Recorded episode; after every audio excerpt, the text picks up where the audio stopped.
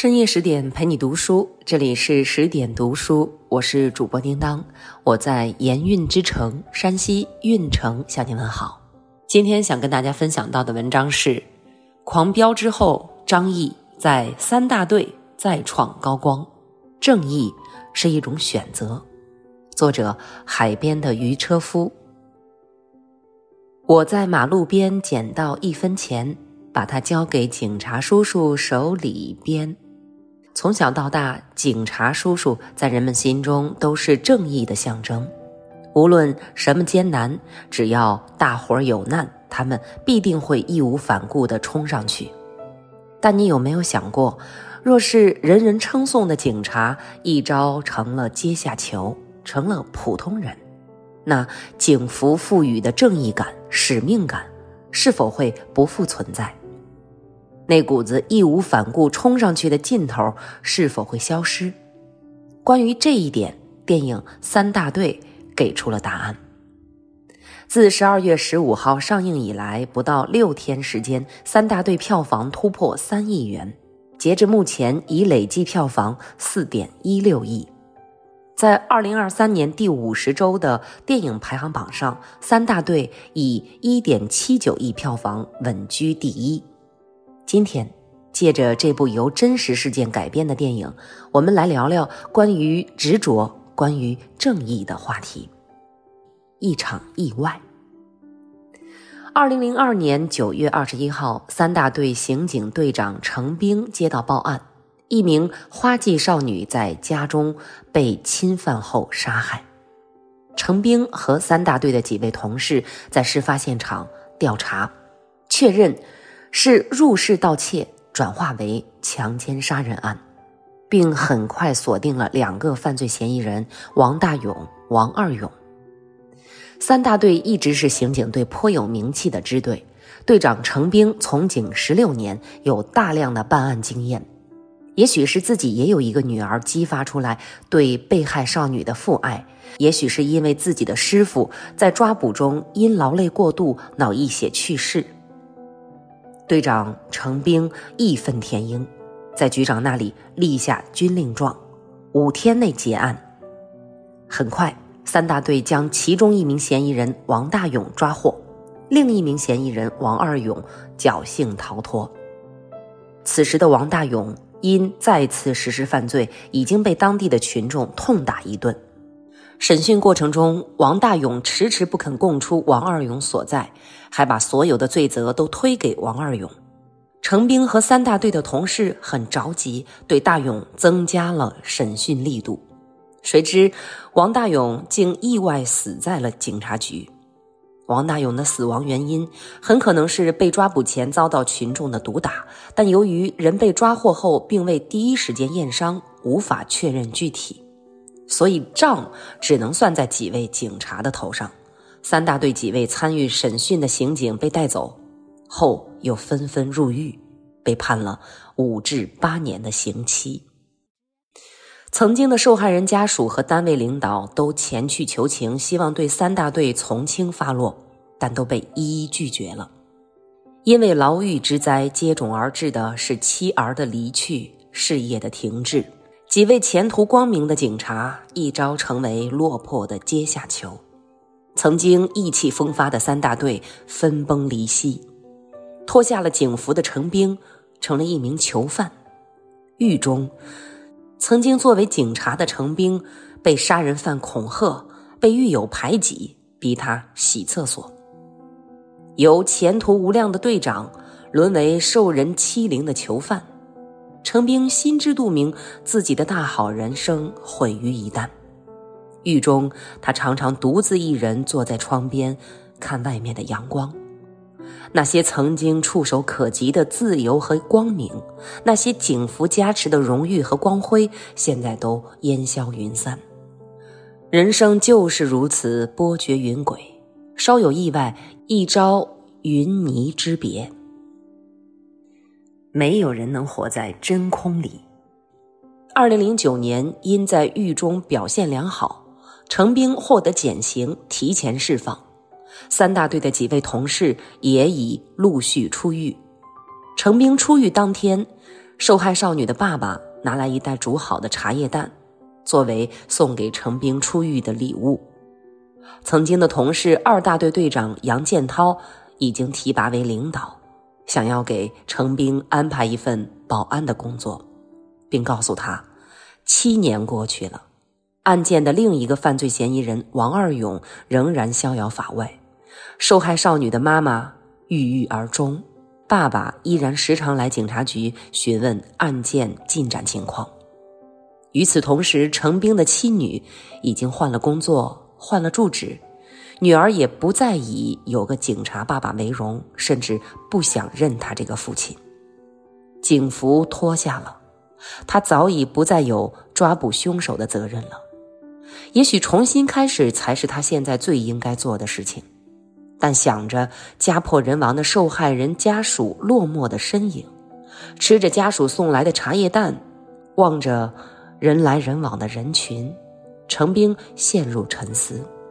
他还记得追凶的路上，师傅独自追捕嫌疑人被撞倒后脑溢血去世，还记得自己承诺局长五日内破案，还有即使入狱依然记着他破案恩情的受害人家属。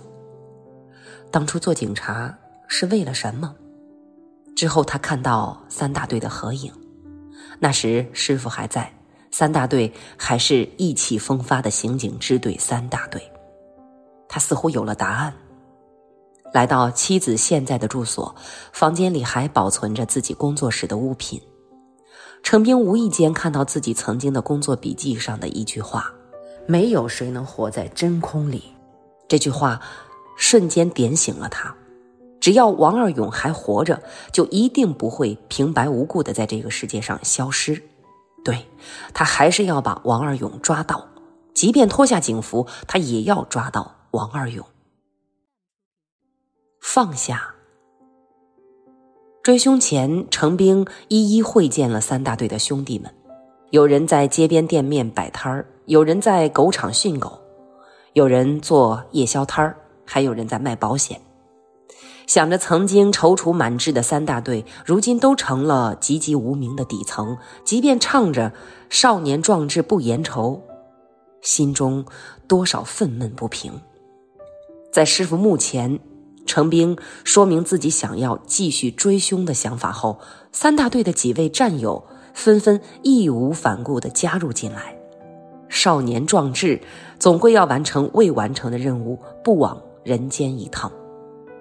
另一边，被警方通缉后，王二勇更名改姓，四处逃窜，逃避警方追查。在运用各种侦查方式都毫无头绪的情况下，三大队的兄弟只能一边通过地痞人贩巡查王二勇的下落，一边通过做保安、网管、出租车司机等这些接触大量社会人员的职业，希望查到王二勇的行踪。长沙。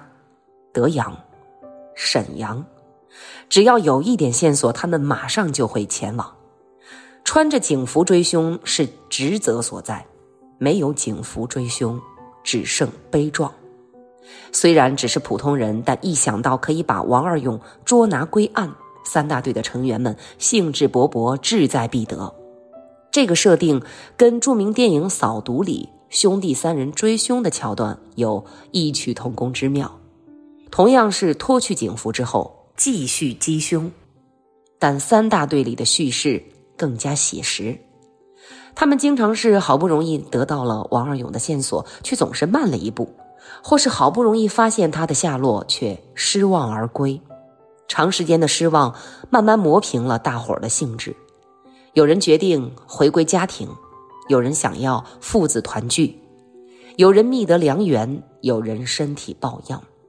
曾经意气风发的五个人，最后只剩下程兵一人默默坚持。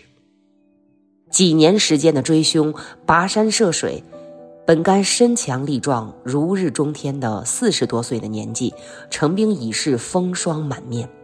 加上他经常做维修工、捡垃圾、送快递这些事情，此时的他身形佝偻，恍如年过六旬老人一般。所有人都劝他放弃。曾经一起追凶的战友告诉程兵，他们追不到王二勇，也许是上天再给他重新开始的机会，他是时候要放下了。